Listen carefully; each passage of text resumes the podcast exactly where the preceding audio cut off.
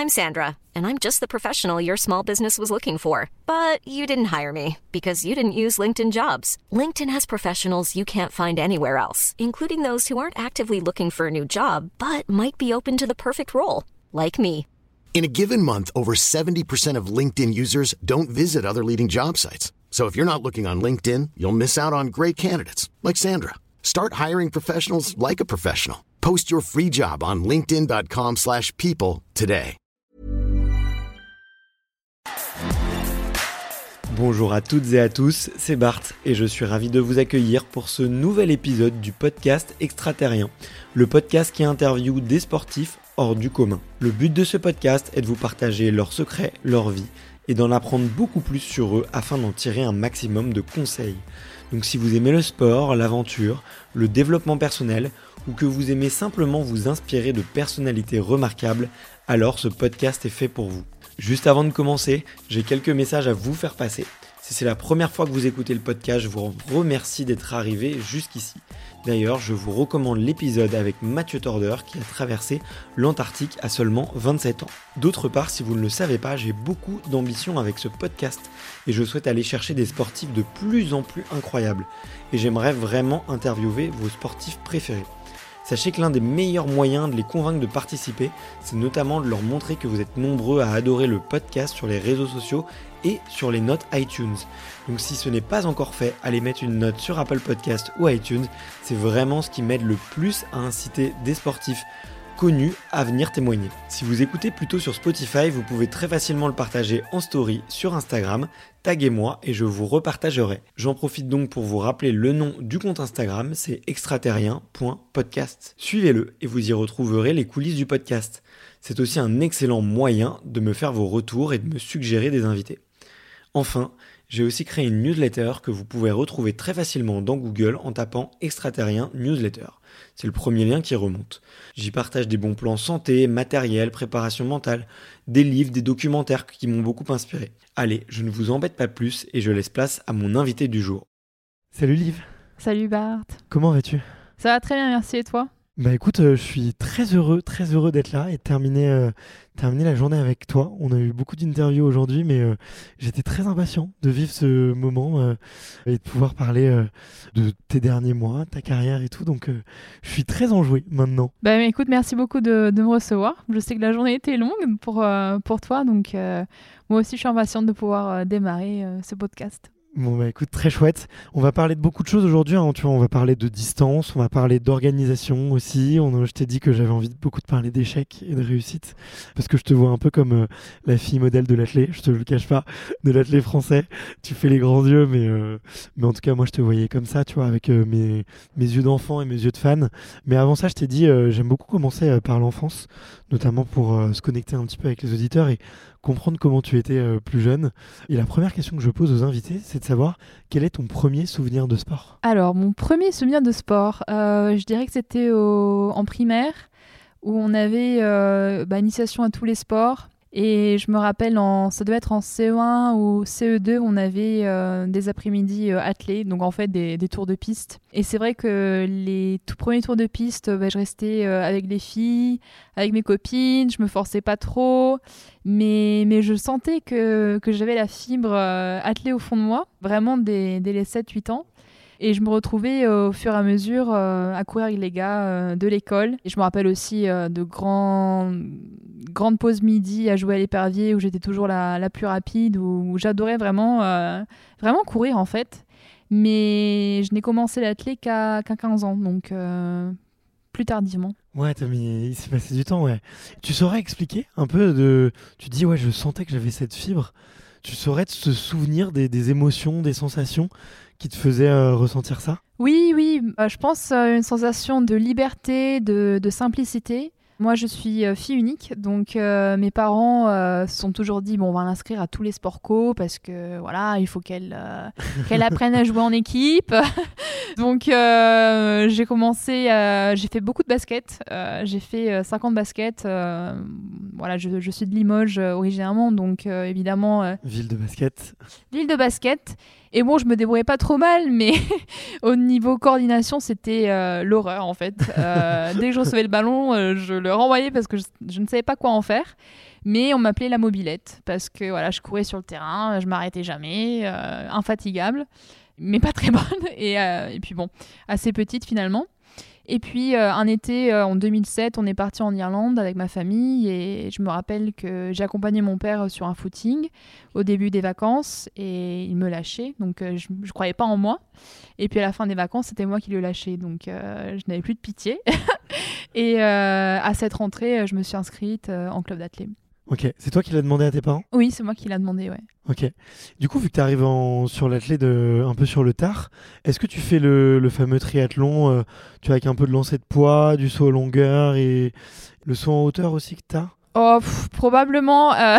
T'as fait un peu, as fait un peu tout ça ou? Ouais, bon, en minime, euh, tu es toujours, euh, il faut toujours que tu touches un petit peu à tout de te spécialiser. Bien sûr. Donc voilà, je me rappelle faire initiation au javelot et la prof de javelot disait faites tout ce qu'elle ne fait pas et ne fait pas tout ce qu'elle fait. Donc c'était vraiment voilà, tout ce qui était concours, tout ce qui était et, j'ai un record sur demi-cycle à 8,27. Donc pour donner un ordre d'idée, c'était ouais j'ai dû passer une minute à chaque rivière.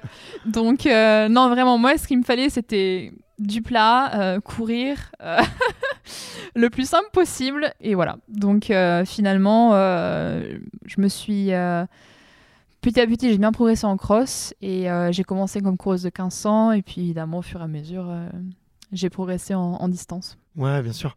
Mais euh, c'est hyper intéressant parce que ton, ton parcours, je trouve, il montre qu'on peut découvrir son sport sur le tard. C'est aussi un peu la beauté de l'athlète, je trouve. Euh, quand on a un talent et qu'on a une passion, on peut la découvrir un peu plus tard que les autres. Et, euh, au final, ça n'empêche pas de performer plus tard. Hein. Oui, absolument. Je pense d'ailleurs que c'est une clé pour performer. L'athlète est quand même un sport super exigeant. Euh, aussi euh, traumatisant. Donc euh, c'est sûr que commencer à un âge en Benjamin Poussine, je ne sais pas si j'aurais tenu vraiment dans les années, dans les années seniors. Aussi mentalement, tout simplement. Je pense que c'est vraiment essentiel de pouvoir toucher à plusieurs sports ou à plusieurs passions et se découvrir au fur et à mesure. Ouais. Et à côté du sport, elle était comment, euh, Liv, euh, sur les bancs de l'école? Ah, Sur les bancs de l'école, euh, bah, typiquement quelqu'un de très sérieux. voilà, j'ai toujours été quelqu'un de très centré dans les objectifs, probablement plus premier rang que dernier rang. Ok. Est-ce que tu étais délégué de classe? Oui. ah, d'accord. On a les dossiers, on a les scoops. Bon, on aurait probablement été euh, copains parce que moi, je, je soudoyais les délégués de classe euh, à coup de pain au chocolat et de croissants. Euh, j'étais plutôt le petit garçon qui allait offrir des goûters aux délégués pour avoir un petit peu leur clémence au conseil de classe. Et bien sûr. ok. Tu faisais d'autres activités? De la musique, je sais pas, ou des activités artistiques? J'ai fait du dessin. Par contre, tout ce qui est musique, euh, j'ai jamais, j'ai pas été élevée dans une famille euh, musicale. On a toujours été plutôt centré sport. Mon papa étant voilà un fan de sport, j'ai fait du judo, j'ai fait du tennis aussi, mais non malheureusement pas de pas de musique. Ok. Et vu que tu as goûté à quelques sports, est-ce que euh, il existe un sport que tu te serais vu pratiquer à haut niveau si ça n'avait pas été de l'athlé? Peut-être la natation. J'étais assez douée en natation. D'ailleurs, ça s'est joué vraiment entre athlète et natation à 15 ans. Un des facteurs, ça a été que la piste était plus près que la, piscine, tout simplement. Donc euh, après, de là à dire euh, que j'aurais pu faire du haut niveau en natation, bon, là aussi j'aurais commencé assez tard sur 15 ans, et puis physiquement, je sais pas si j'aurais eu le bon, le bon gabarit. Ouais, natation, je dirais. Ok. Bon, il y a un peu tous les gabarits en natation, mais c'est vrai que comme ça reste un, nouvel élément, tu vois, euh, sur le tard, c'est plus, plus compliqué. Je pense on le voit, tu vois, je, je, j'ai eu la chance de rencontrer euh, Florent et Laure euh, il y, a peu de temps et ils sont quand même nés dans un bassin, donc euh, quasiment. Oui, oui, oui c'est sûr. Et puis tu as atteint le, très haut niveau très jeune, hein, 17-18 ans. Donc, ouais. Bon, écoute, sur la course à pied, au moins tu vois du paysage, tu vois des choses. Oui, c'est sûr, c'est sûr. Les longueurs de ligne, je ne sais pas si finalement ça m'aurait convenu parce que, comme tu dis, la, beauté de, la course à pied, bah, c'est le contact avec la nature. Et je pense que c'est vraiment un facteur clé de, de, la performance et surtout du plaisir. Toi, c'est ce qui te plaît aujourd'hui C'est ce qui te fait continuer C'est ce qui te donne envie d'allonger les distances aussi C'est cette liberté un peu de découvrir euh Oui, absolument. Euh, moi, j'aime courir. J'aime vraiment courir. Bien au-delà de la performance ou des chronos à aller chercher ou, des médailles, c'est vraiment le, ce qui me procure de la liberté au quotidien. Pour moi, il n'y a pas une journée où il faut que je me force à aller courir. Donc c'est sûr que maintenant, vivre de, ma passion, c'est vraiment un, cadeau. Donc oui, je dirais que le facteur contact avec, la nature, contact avec les autres aussi est déterminant. Ouais, ok. Si on revient un petit peu en arrière, euh, justement, euh, à ces, débuts d'athlète, euh, j'ai cru voir que tu avais eu assez rapidement des résultats. À quel moment ça devient quelque chose de très sérieux pour toi? Sérieux dans le sens. Alors, tu l'as dit, tu es une personne très sérieuse et, tu t'engages à fond dans ce que tu fais. Mais à quel moment, peut-être, il y a eu cette petite voix de te dire tiens, le haut niveau, pourquoi pas Gagner des courses, pourquoi pas? Est-ce que tu te souviens Est-ce qu'il y a eu un moment en particulier? Ouais, il y a eu deux moments particuliers, je dirais. Donc, euh, moi, j'ai un parcours un petit peu atypique, je dois dire. Euh, je suis partie en Espagne, euh, donc à Valence, d'ailleurs, là où je réside maintenant, en 2009 pendant six mois. Et je me rappelle, je suis arrivée avec un record à, à 5, 20, 5 minutes 20 sur 1500. Et j'ai trouvé un groupe, j'ai trouvé un coach espagnol pendant six mois. J'étais cadette 2, et je suis rentrée en France avec 4,47. Euh, et là, je me suis dit, bon, ça a été quand même une sacrée en, six mois, l'espace de six mois. Donc, euh, ça voulait dire une qualification au championnat de France jeune. Et là, j'ai commencé à entrevoir, je dirais, le, petit au, niveau français jeune. Donc, bon, euh, vraiment le, la première marche. Et à partir de là, en première terminale, j'ai encore bien progressé. J'ai eu ma première sélection d'équipe de France jeune, j'ai eu ma première médaille euh, sur 3000 mètres euh, en cadette ou en junior, en junior 1 je crois. Évidemment, arrive, euh, arrive l'année du bac et arrive la, remise en question comme pour tout le monde. Qu'est-ce que je fais maintenant? Donc bon, évidemment, comme je disais, les études ont toujours primé pour moi. Donc je me suis retrouvée un petit peu face à un dilemme, c'est-à-dire choisir une, la voie vraiment traditionnelle franco-française, euh, classe prépa, grande école, montée à Paris. Je savais que bon, euh, euh, bah, ça aurait été très très compliqué de. Je te confirme. Voilà, de confirmer en jeune et encore plus de pouvoir faire du haut niveau en espoir et, en senior. Et donc, l'idée de partir aux États-Unis a commencé à germer dans, dans ma tête, je dirais, l'année de la première. Et, et, je me suis lancée à 17 ans et demi, je suis partie. Ok. Et dans ma tête, je suis partie pour, euh, j'étais partie pour six mois. et puis finalement, ce furent euh, sept ans. sept ans à Boston, ouais. Ok. Donc ouais, ce choix, c'est effectivement de pouvoir un peu continuer les études, mais tout en mettant vraiment l'accent sur le sport, quoi. T'y songes déjà. Est-ce qu'il y, a un...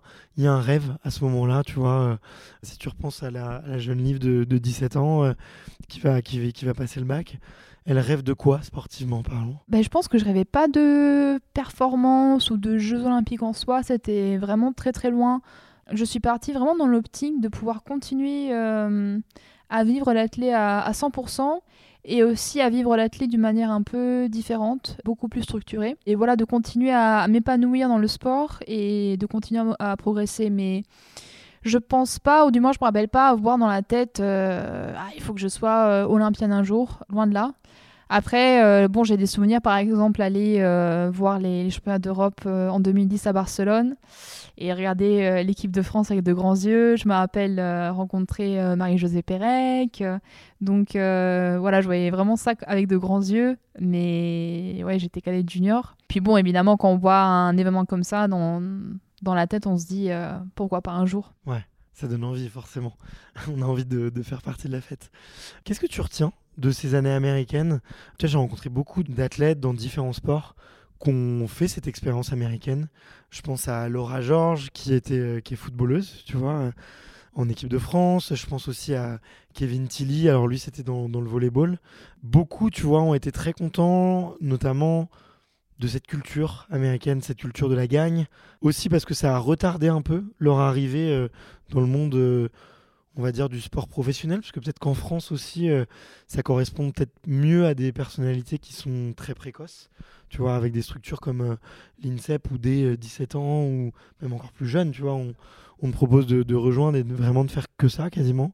quels ont été les bienfaits pour toi avec le recul et qu'est-ce que tu en retiens de cette période-là? Qui est longue, hein, bien sûr, c'est difficile de la résumer en si peu, mais... Pour moi, ce fut très long. Parce que je suis restée 5 ans dans le, dans le système NCA, donc 5 ans c'est le maximum. Et puis j'ai fait 2 ans supplémentaires, histoire de m'accrocher plus possible pour le visa. Toujours en études Toujours en études, ouais. Sauf que là, j'étais plus dans l'équipe, c'était un peu plus compliqué, je travaillais aussi. Oui, comme tu dis, vraiment la, la culture de la gagne, la culture de ne pas se fixer de, de limites la densité incroyable de perf, c'est-à-dire que on ne gagne pas forcément toutes les courses. Moi, je me rappelle arriver euh, donc à 17 ans. En France, plus ou moins, j'arrivais toujours à faire podium. Et là, je me retrouve dans les profondeurs du classement, 80e, 90e. Mais justement, ça m'a vraiment poussé à garder la tête sur les épaules et à me dire, euh, ben, au fur et à mesure, je vais gagner des places, je vais gratter des places et je vais progresser à mon rythme. Je voyais des, filles faire des chronos euh, qu'on voit pas très souvent en France. Et je me suis dit, après tout, euh, pourquoi pas moi aussi Et justement, euh, dans le système américain, on est dans des, dans des équipes sur 4-5 ans. Donc tu arrives, tu es la plus jeune, mais tu, tu peux t'entraîner avec des filles qui ont 4 ans de plus que toi, donc 4 ans de plus de en kilométrage, 4 ans de plus d'expérience, donc elles te tirent aussi vers le haut tous les jours à l'entraînement. Et puis au fur et à mesure, c'est toi qui es poussé par derrière, parce que tu deviens la, la senior de, de l'équipe. Il y a aussi voilà, cet état d'esprit d'équipe qu'en Europe j'ai un peu du mal à, retrouver. C'est-à-dire que, bon, par exemple en cross, euh, l'équipe c'est vraiment euh, ce qui nous poussait à, performer. Quoi. Ouais. Mais c'est vrai qu'ils ont cette dimension euh, là américaine avec le regroupement justement par université où, ok tu fais un sport individuel mais c'est à plusieurs que ça se gagne en fait. C'est en, en, bossant ensemble qu'on se tire vers le haut et, qu'on y arrive et, et c'est vrai que je trouve ça très inspirant ce modèle-là on voit de plus en plus d'athlètes français essayer de calquer un peu ce, modèle-là. Donc, euh, c'est aussi pour toi une des raisons pour lesquelles toi tu te sens bien à Valence et justement tu as ton, petit groupe justement où, ça s'entraîne euh, très dur? Euh, Oui, oui, absolument. Je pense que ça a été un, facteur de, ma réussite pendant les années espoirs, c'est-à-dire pouvoir soutenir et être soutenu par, par les autres filles. Et c'est vrai que j'ai j'ai pas exactement le même cadre à Valence, c'est-à-dire que je m'entraîne avec un groupe de garçons euh, amateurs, ce qui pour moi est parfait parce que du coup, euh, m'entraîner avec des, des, gars qui valent 13 minutes 15 sur 5000, euh, voilà, ce serait pas très utile pour moi sur les fractionnés. Sauf que là, voilà, on est 6-7 à, à, valoir entre 30 et, 33 minutes sur 10 km. Il y a aussi, voilà, il y a des jeunes, il y a des espoirs, il y a des masters. Donc c'est très rafraîchissant aussi de pouvoir s'entraîner avec des, amateurs car ils, sont, ils ont encore cette fraîcheur, cette motivation d'améliorer leur propre chrono. Et, euh, et, en même temps, voilà, ils prennent beaucoup de recul, ils ont autre chose d'à côté, donc euh, c'est un équilibre euh, vraiment sympathique. Mais, mais voilà, je, je combine ce cadre de vie à Valence avec des stages où par contre le focus est vraiment 100%, où je suis avec des athlètes pros. Et donc ça crée une, une belle dynamique où, où voilà, c'est pas non plus obsessif, mais en même temps. Euh... Ouais, t'en as besoin, toi, de justement d'être avec des gens qui font un peu la part des choses et qui euh, vont pas euh, dormir attelés, manger attelés. Oui, oui, absolument. Après, on est tous des, passionnés, donc évidemment. on, baigne dedans à longueur de journée, mais, c'est vrai que trouver un, équilibre pour justement réussir à, à rester dans, cette sphère sur le long terme, c'est vraiment primordial. Hein je pense en tout cas. Ouais, ouais. Puis je pense aussi a un côté intéressant avec des amateurs, c'est que ils sont là euh, avant tout pour le plaisir, quoi. Quand tu perfes pas, que c'est pas ton métier, euh, que personne ne t'attend à un championnat du monde, euh, tu sais pourquoi tu cours. Et je pense que ça, c'est aussi rafraîchissant, quoi. Oui, oui, c'est très rafraîchissant. Et après aussi, c'est très intéressant aussi du point de vue, euh, pour moi, un petit peu marketing, dans le sens où euh, ils sont, certes, ils prennent du recul, mais ils sont aussi hyper investis. Par exemple, bon, c'est la fièvre Strava, c'est partout pareil. et puis aussi, enfin le, rapport avec les équipements, le rapport avec les chaussures à carbone. Donc euh, pour moi aussi c'est intéressant de ce point de vue-là, voir euh, comment ça, ça évolue. C'est vrai que Valence c'est un cas particulier, c'est vraiment la, ville du running. Euh, enfin le, marathon est vraiment en train d'exploser d'année en année. moi je me rappelle donc j'ai commencé à courir plus ou moins en 2009. Et je me rappelle courir dans le Touria, donc là où est l'arrivée du, du, marathon de Valence. Et à cette époque, on était trois pèlerins à faire son footing. De nos jours, euh, c'est vraiment une, euh, il y a une ferveur incroyable. Surtout en automne, quand tout le monde prépare le marathon, c'est une vraie autoroute. Ouais, ouais. Mais c'est un très très beau marathon. Euh, j'ai eu la chance d'accompagner des copains pour les encourager il y a quelques années, je crois que c'était en 2017 ou 2018, je sais plus exactement, mais c'est une course euh, somptueuse. Et, on, tu sens effectivement qu'il y a une, une vraie ferveur de la ville euh, pour cette course-là. Oui, oui, absolument. D'ailleurs, ils ont, là, ils ont à peine commencé à homologuer les 5 km. Donc ça fait quand même un paquet de records du monde déjà de battus, que ce soit sur 10 km, semi, 10 000, 5 000. Marathon, pas encore, mais peut-être. Et maintenant, il y a aussi les 5 km. Donc, euh, ouais, ils sont vraiment taqués.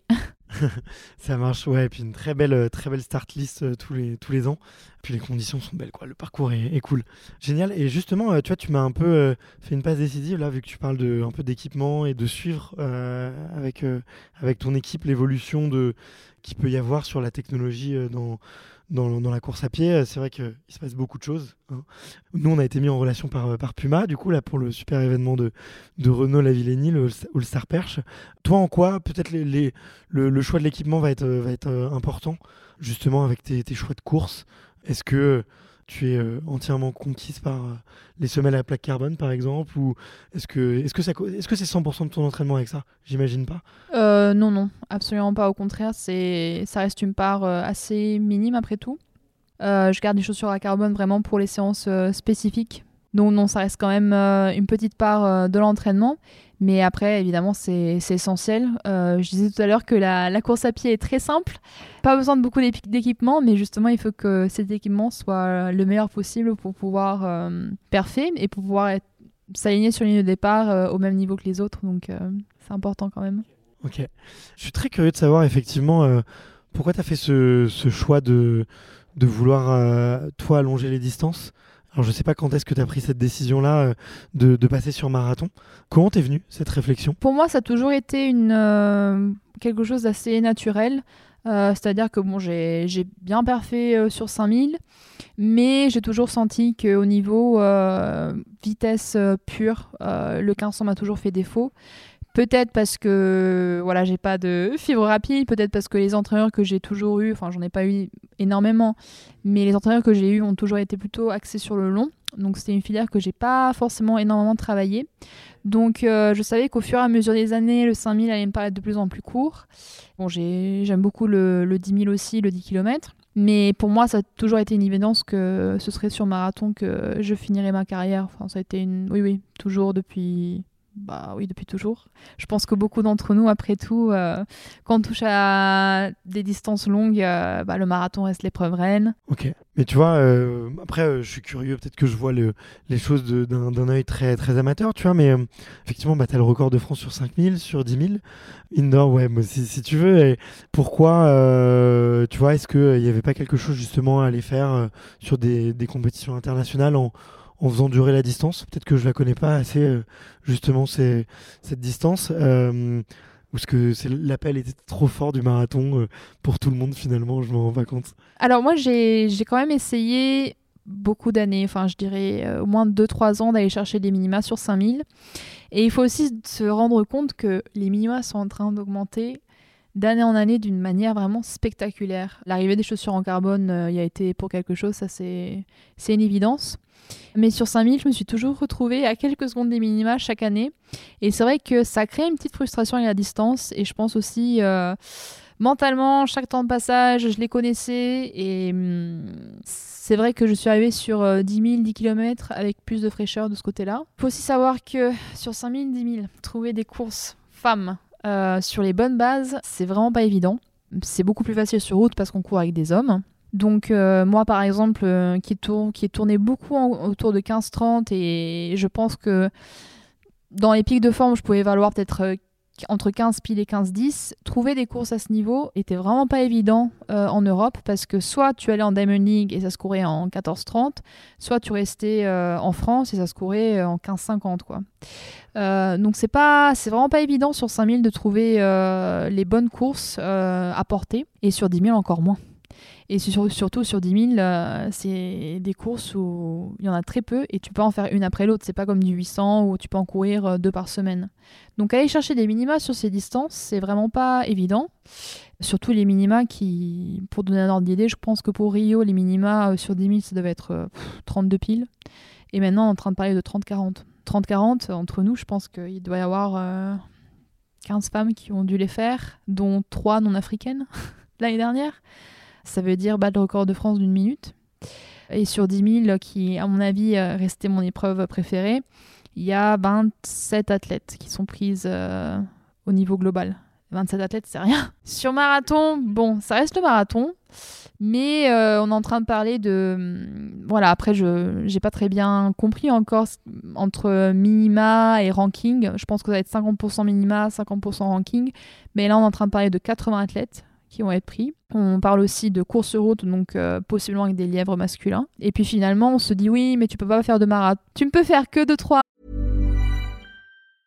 Hiring for your small business? If you're not looking for professionals on LinkedIn, you're looking in the wrong place. That's like looking for your car keys in a fish tank.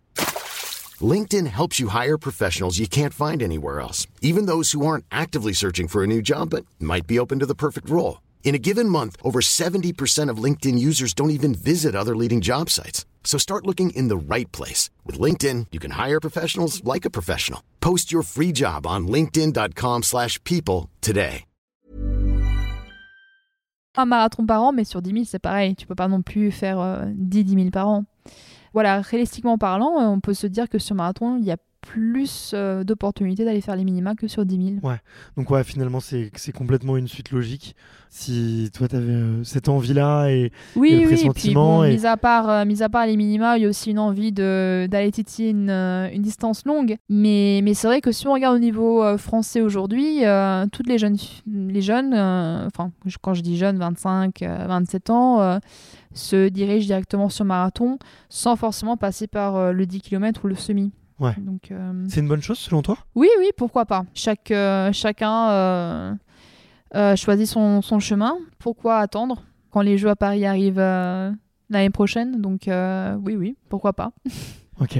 Non, non, mais oui, effectivement, c'est on, peut se dire, on peut comprendre ce choix stratégique. Euh, euh, après, voilà, c'est un événement. Il y en aura, il y a, d'autres compètes aussi. Et il faut pas que ça soit une, une, fin, euh, une fin en soi, quoi. Je comprends mieux ton choix, en tout cas.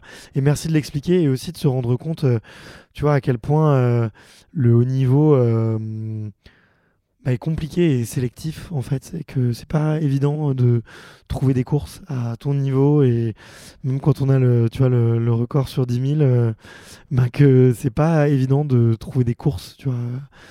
Je pense que le grand public s'en rend pas compte. Tu vois.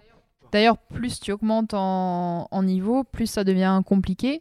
Donc sur route, je pense que nous les femmes, on a la, chance de pouvoir courir avec les hommes, donc euh, d'être quand même entraînés par... Euh, moi, quand j'ai fait mon record sur 10 km, euh, je ne sais pas combien, combien de j'étais au, dans les résultats, enfin dans le bilan général, mais voilà, j'ai pas de lièvre masculin à titrer, mais j'ai quand même été portée par, par, l'énergie autour de moi. Mais, mais c'est vrai quand je vois les garçons qui doivent voilà trouver les, les courses, même sur route, et aller chercher les gros chronos, c'est c'est pas évident. Hein. Ouais, bien sûr. Qu'est-ce qui a changé dans ta préparation? Comment tu as fait cette, euh, cette transition-là? Cette transition de 10 km à marathon, distance plus longue, ouais. Tout à fait. J'ai quand même mis l'accent sur tout ce qui est euh, préparation physique beaucoup plus. Euh, parce qu'évidemment, le kilométrage doit augmenter. Oui, beaucoup plus de préparation physique spécifique pour, euh, pour éviter les pépins, plus de stages en altitude aussi. Ok. Euh, ça aussi, bon, c'est très euh, bénéfique sur le moyen terme. Après, au niveau bon kilométrage, évidemment, les distances s'allongent, mais je pense pas que, que ce sera une marche si élevée que ça. Ok peut-être pour se, rendre compte, là aujourd'hui, euh, une semaine euh, avec Liv, euh, c'est combien de, kilomètres à valer bah, C'est pas, pas énormément, hein, surtout en, ce moment. Je dirais qu'en époque de charge, pour moi, c'est aux alentours de 140, 150. Bon, sur marathon, il faudrait arriver à 170, 180, je pense, voire 200, en fonction des profils. Après, je pense que chaque profil de coureur aussi a, a besoin de son propre kilométrage faut pas non plus rentrer dans des moules. Faire plus de 180 bornes, est-ce que ça vaut vraiment la peine? Bon, les théories euh, divergent, les, hum, les philosophies d'entraînement aussi. Voilà, pour ma part, euh, j'ai jamais été quelqu'un qui. Enfin, je pense que je borne un peu dans la, dans la moyenne, quoi. Pas trop dans l'excès non plus, mais pas non plus euh, moins de 100 bornes par semaine.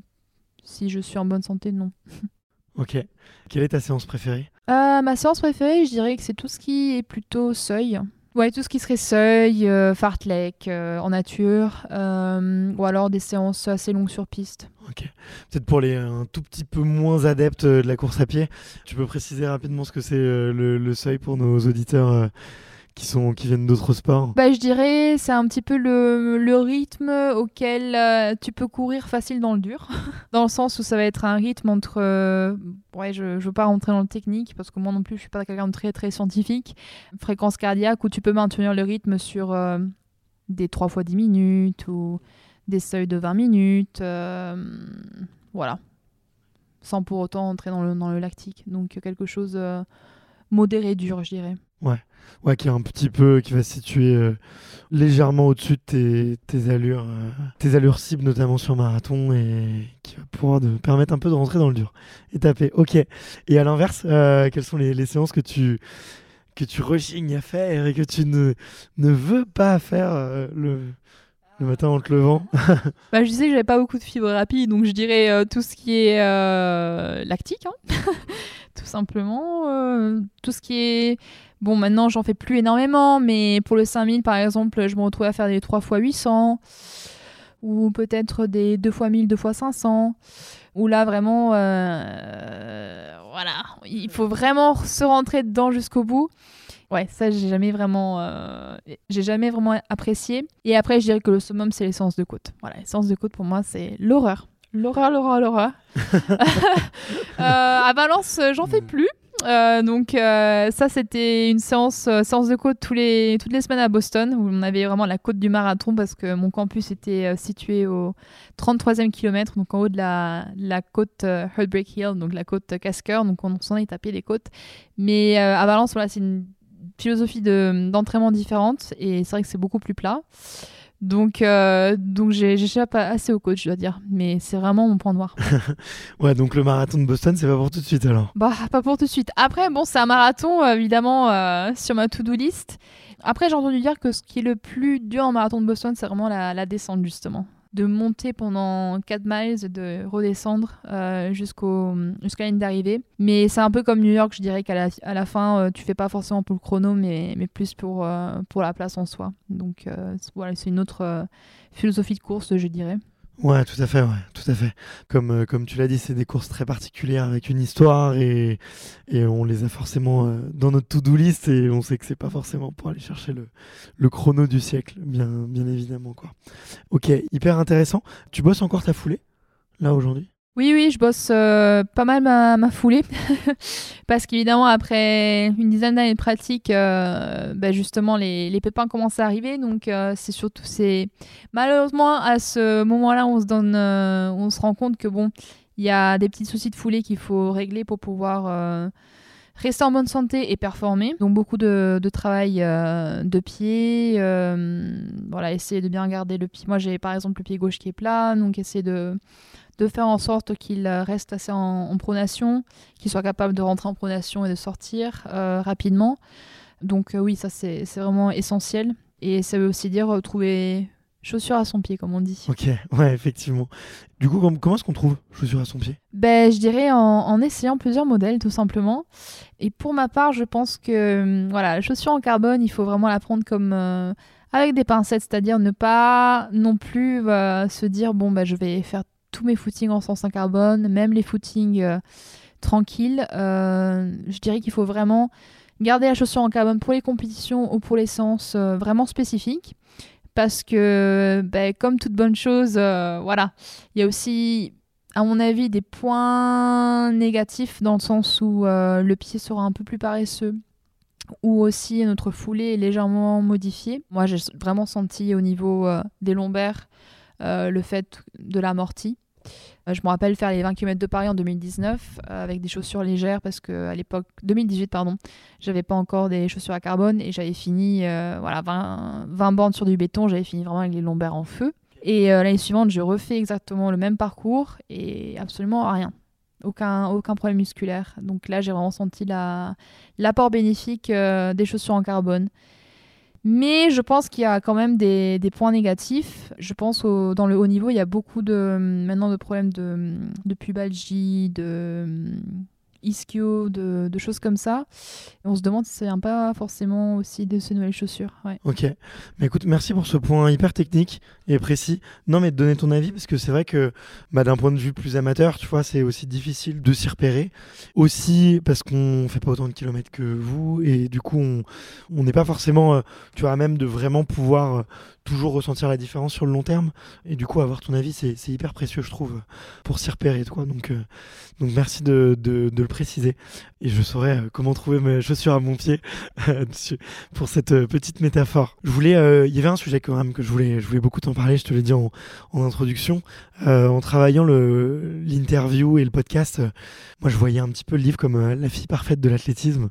Et je me suis dit, tiens, ça pourrait être intéressant de l'amener sur le terrain de l'échec. Et euh, alors forcément, j'ai fait mes petites recherches. Je sais que tout le monde ne réussit pas tout. Peut-être d'un point de vue sportif ou humain, est-ce que toi, il y a un échec qui t'a appris plus que les autres? Euh, Il y en a beaucoup. Hein. Alors déjà, déjà tu peux casser l'image de, de. Ah oui, euh, tout à fait. tout à fait. Bah, je dirais que l'échec, l'échec d'un sportif, c'est, la blessure chronique. C'est ce qui t'apprend le plus, moi, je dirais. Bon, pour, pour faire court, moi, j'ai, j'ai jamais été blessé de ma vie. Jamais été blessé de ma vie jusqu'à mes 26 ans où euh, j'ai commencé à avoir des, des problèmes de, de, bassin, de psoas qui, se sont, euh, qui sont devenus chroniques. Et c'est à ce moment-là que j'ai vraiment pris du recul sur ma, sur ma pratique. Voilà, ça m'a pris beaucoup de temps parce que j'ai dû faire les, le deuil des, des JO de Tokyo, qui était, voilà, pour moi, 2019, euh, ça s'était fini avec un record de France de 10 km qui m'avait un petit peu ouvert les portes sur le, sur le très haut niveau international, on va dire, et sur de potentiels minimums olympiques. Après, il y a eu la pandémie. Moi, je me suis blessée euh, deuxième partie 2020. Et donc, j'ai voulu couvrir un peu sur, euh, sur la blessure, entre guillemets, pour arriver au jeu de 2021. Et, c'est là où j'ai compris qu'on ne peut pas mettre la charrue avant les bœufs. Ça m'a fait aussi énormément mûrir euh, du point de vue humain aussi, parce que, comme je disais, j'étais probablement un peu trop perfectionniste sur beaucoup d'aspects. À un certain moment, j'ai dû me prioriser enfin donner la priorité à, moi-même et aussi à mon mental. C'est vrai que voilà, on arrive un peu tous à, des stades de carrière où bon, la blessure est toujours à un, virage, quoi. C'est normal. Hein. Si on court proprement, euh, ça, arrive euh, tôt ou tard. C'est compliqué d'enchaîner les saisons parce qu'on est toujours euh, sur une ligne très fine entre haute performance et, et pépin c'est le plus gros échec de ma carrière parce que voilà, c'est une blessure qui est compliquée euh, à gérer, qui est longue. Il faut aussi savoir faire la part des choses, la part de, des pressions extérieures, la part euh, de la pression qu'on se met à soi-même. Et aussi, euh, voilà, essayer de ne pas, ne pas se prendre la tête avec des dates limites et sur l'état de forme. Donc, je pense honnêtement que hum, je suis en train d'essayer d'en tirer le maximum de cet échec pour pouvoir mûrir euh, de manière vraiment holistique. Et je dirais que c'est en train de fonctionner. J'espère que je prends le haut niveau d'une manière un peu différente, alors qu'avant j'étais j'avais comme des œillères euh, sur la, performance et hum, je pense que je prenais pas assez soin de tout ce qui était euh, autour. Ok. Quand tu dis tout ce qui est autour, c'est ton bien-être, c'est. Oui, oui, absolument. C'est mon bien-être, ma santé mentale. Oui, moi-même comme personne, plus que comme sportive.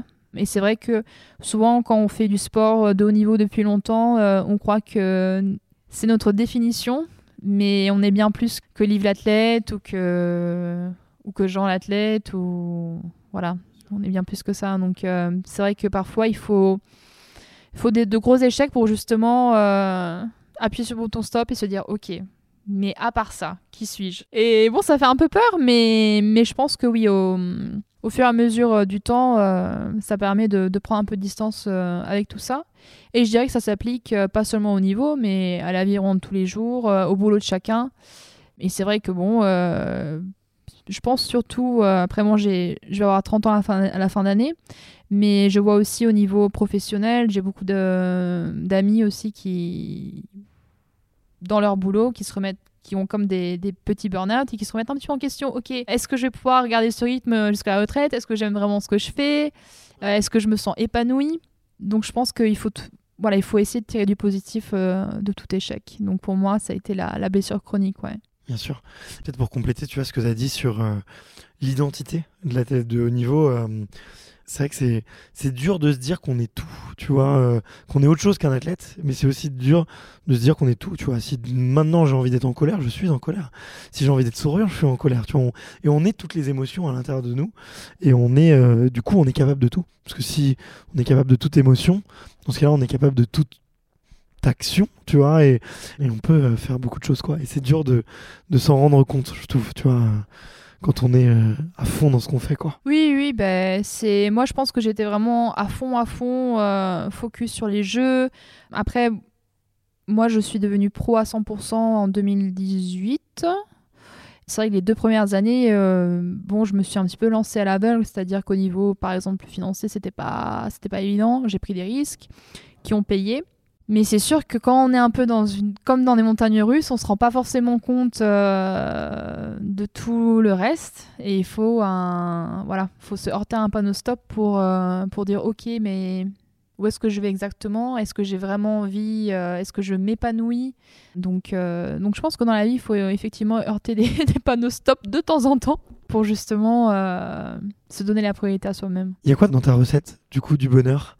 Il y a quels ingrédients aujourd'hui? Justement, je suis en train d'essayer de la concocter. je dirais de let go un peu plus, c'est-à-dire se laisser aller un petit peu plus, prendre euh, plus au jour le jour. Voilà. Moi, j'ai toujours été quelqu'un qui aimait bien programmer, planifier. Sans blague, disons. Je j'aurais jamais dit ça de toi. Pourtant. Et, et c'est vrai que bon, euh, la vie c'est pas c'est pas si simple et justement il faut savoir être beaucoup plus flexible, s'adapter davantage et je pense que c'est ça en fait la recette euh, du bonheur, c'est flexibilité, adaptation et essayer de pas se prendre la tête euh, et éviter le, sen- le sentiment d'impuissance, je dirais.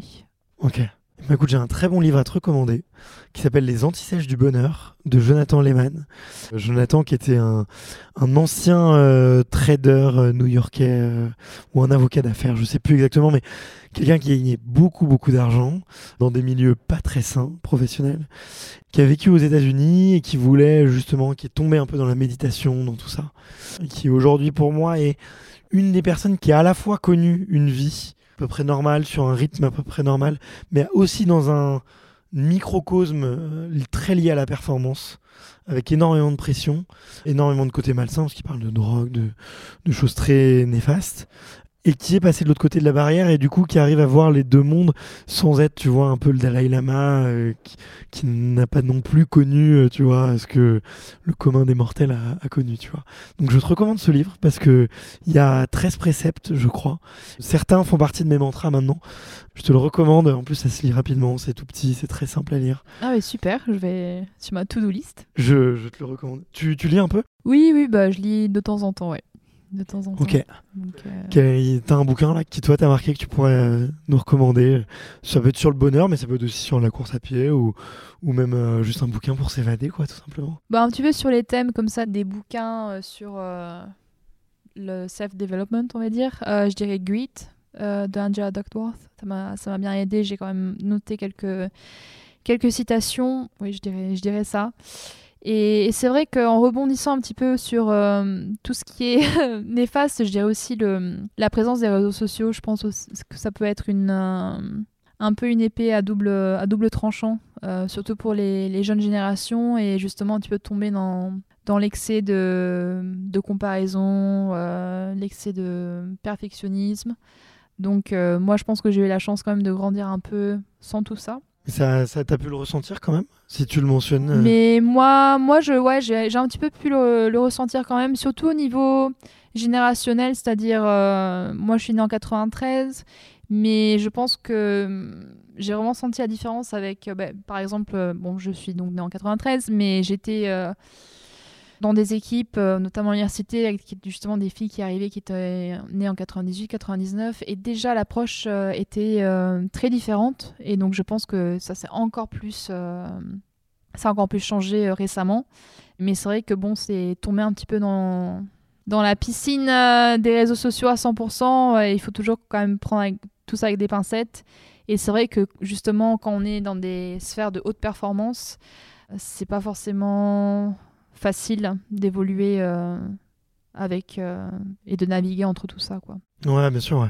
Bah, ça amène ouais, à beaucoup de comparaisons, à beaucoup de, je vais pas dire de l'espionnage, mais effectivement de qui, qui peuvent créer de l'envie de, un sentiment de mal-être aussi parce qu'on voit qu'une toute petite partie chez les autres et c'est souvent la partie qu'on a envie de montrer et c'est souvent alors c'est pas forcément dans des dimensions stratégiques mais on on se montre pas en train de pleurer ou en train de galérer quoi on se montre sous notre meilleure sous notre meilleure facette donc ça peut laisser croire aux autres qu'il y a que du beau quoi donc ça peut être effectivement être difficile à gérer quoi pour les gens qui réalisent pas ça quoi. Oui, absolument c'est comme euh, mettre que les entraînements euh, qui ont marché sur Strava et pas mettre les, les footings à deux à l'heure ou les entraînements qui sont pas bien passés. Donc euh, bon, c'est c'est partie de, de l'être humain, mais mais c'est sûr que c'est pas toujours évident de. Oui, je pense qu'il faut prendre des, des pincettes avec tout. Hein. Tout en modération. L'heure tourne et je vais, vais pas te garder trop longtemps non, plus. Mais il y a une question que j'aime beaucoup poser aux athlètes, euh, notamment ce que je te disais, il y a beaucoup de jeunes qui nous écoutent, qui sont dans les filières euh, de performance. Et j'aime bien formuler la question comme ça, c'est de dire, euh, tiens, s'il y a une jeune fille, tu vois, demain, tiens, au meeting, qui vient te voir et qui dit, ah tiens, Liv, là, voilà, j'ai 15 ans, j'adore courir aussi, je suis une passionnée, et j'aimerais vraiment bien peut-être en faire ma vie. Est-ce que tu aurais deux conseils pour moi. Qu'est-ce que tu aurais envie de lui dire à cette jeune fille? Être progressive, on va dire, la progression, dans le sens où euh, y aller vraiment de manière euh, pas à pas, c'est-à-dire ne pas forcer les choses pour pouvoir euh, continuer dans le temps, pour pouvoir garder cette passion intacte. Donc que ce soit en, en volume horaire d'entraînement, en kilométrage et mentalement. Donc voilà, y aller vraiment de manière progressive et je pense que l'entraîneur euh, de ce point de vue-là est, essentiel. Euh, personnellement, je pense que j'ai eu la chance euh, de tomber sur de bons entraîneurs au bon moment qui ont toujours été dans la, dans la cueillette plutôt que la récolte. Donc bon, je dirais la progressivité. Et, et le deuxième, ce serait de ne pas se prendre la tête, tout simplement, de laisser faire les choses et de saisir les opportunités, pas forcément trop réfléchir, prendre des risques dans la vie. Euh, moi, par exemple, je suis partie, euh, j'avais dans la tête de durer trois mois aux États-Unis. Euh, je pense que j'ai pas trop réfléchi et finalement, c'était la meilleure décision que j'ai pu prendre. Et c'est pareil quand je suis partie en Espagne, je me suis dit, bon, allez, je tente l'Espagne pendant quelques mois et je vois. Et finalement, je pense que ça, ça a plutôt bien marché. Donc, je dirais, voilà, la prise de risque. Prise de risque, mais tout en étant, voilà, progressive dans, dans l'approche. Ok. Tu as essayé de griller un peu les étapes? Si toi tu mentionnes ce, ce conseil-là, c'est.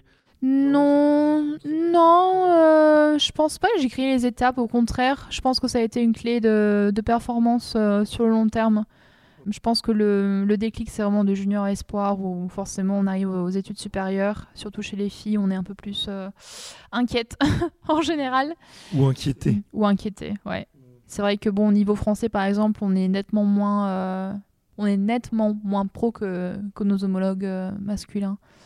Euh, je pense, au niveau nombre et au niveau investissement. Mm. Ouais, ouais, puis je pense, malheureusement, tu vois, il y a encore des dynamiques un peu de genre où bah, prendre des risques quand t'es un garçon, c'est un peu plus normal. Et puis, tu as une fille de 18 ans, on aurait peut-être des conseils un peu plus sécurisant ou un peu moins volontaire, tu vois. On dirait peut-être plus facilement aux garçons oui, bah, si, tu prends deux ans, c'est pas grave, tu te rattraperas plus tard, tu vois. Ce qu'on dira pas toujours à une fille. quoi. Ce qui est, sûr, ce qui est, en train de changer. On vit dans une belle, dans une belle époque où les choses changent. Oui, oui, elles sont définitivement en train de changer. Voilà, il faut, à la fin, il faut pas avoir de regrets. Donc, euh, saisir les opportunités quand, il le faut. Et puis au pire, ça marche pas, mais ben, on revient sur autre chose. C'est pas la vie ne s'arrête pas là. Hein. Exactement. Exactement, c'est très bien dit.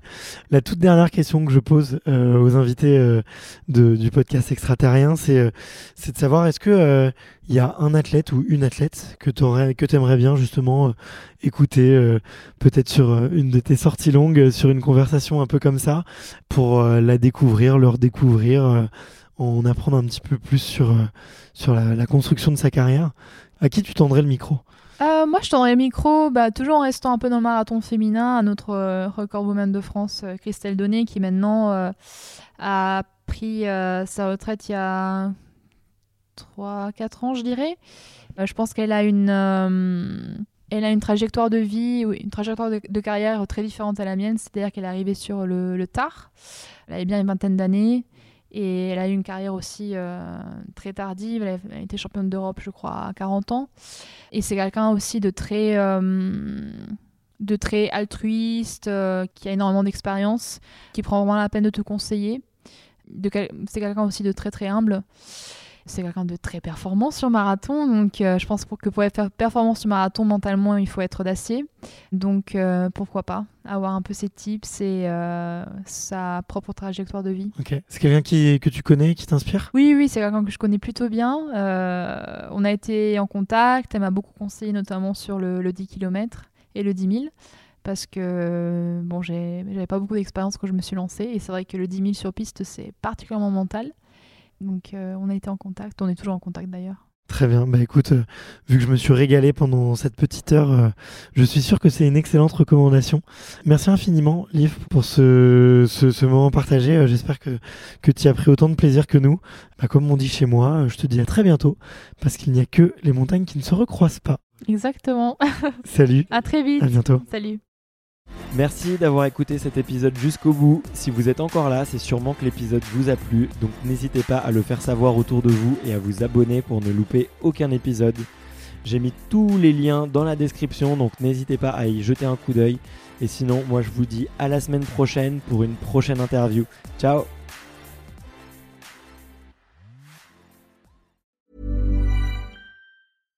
Support comes from ServiceNow. The AI platform for business transformation. You've heard the hype around AI. The truth is, AI is only as powerful as the platform it's built into. ServiceNow is the platform that puts AI to work for people across your business, removing friction and frustration for your employees, supercharging productivity for your developers, providing intelligent tools for your service agents to make customers happier. All built into a single platform you can use right now. That's why the world works with ServiceNow. Visit servicenow.com/ai for people to learn more.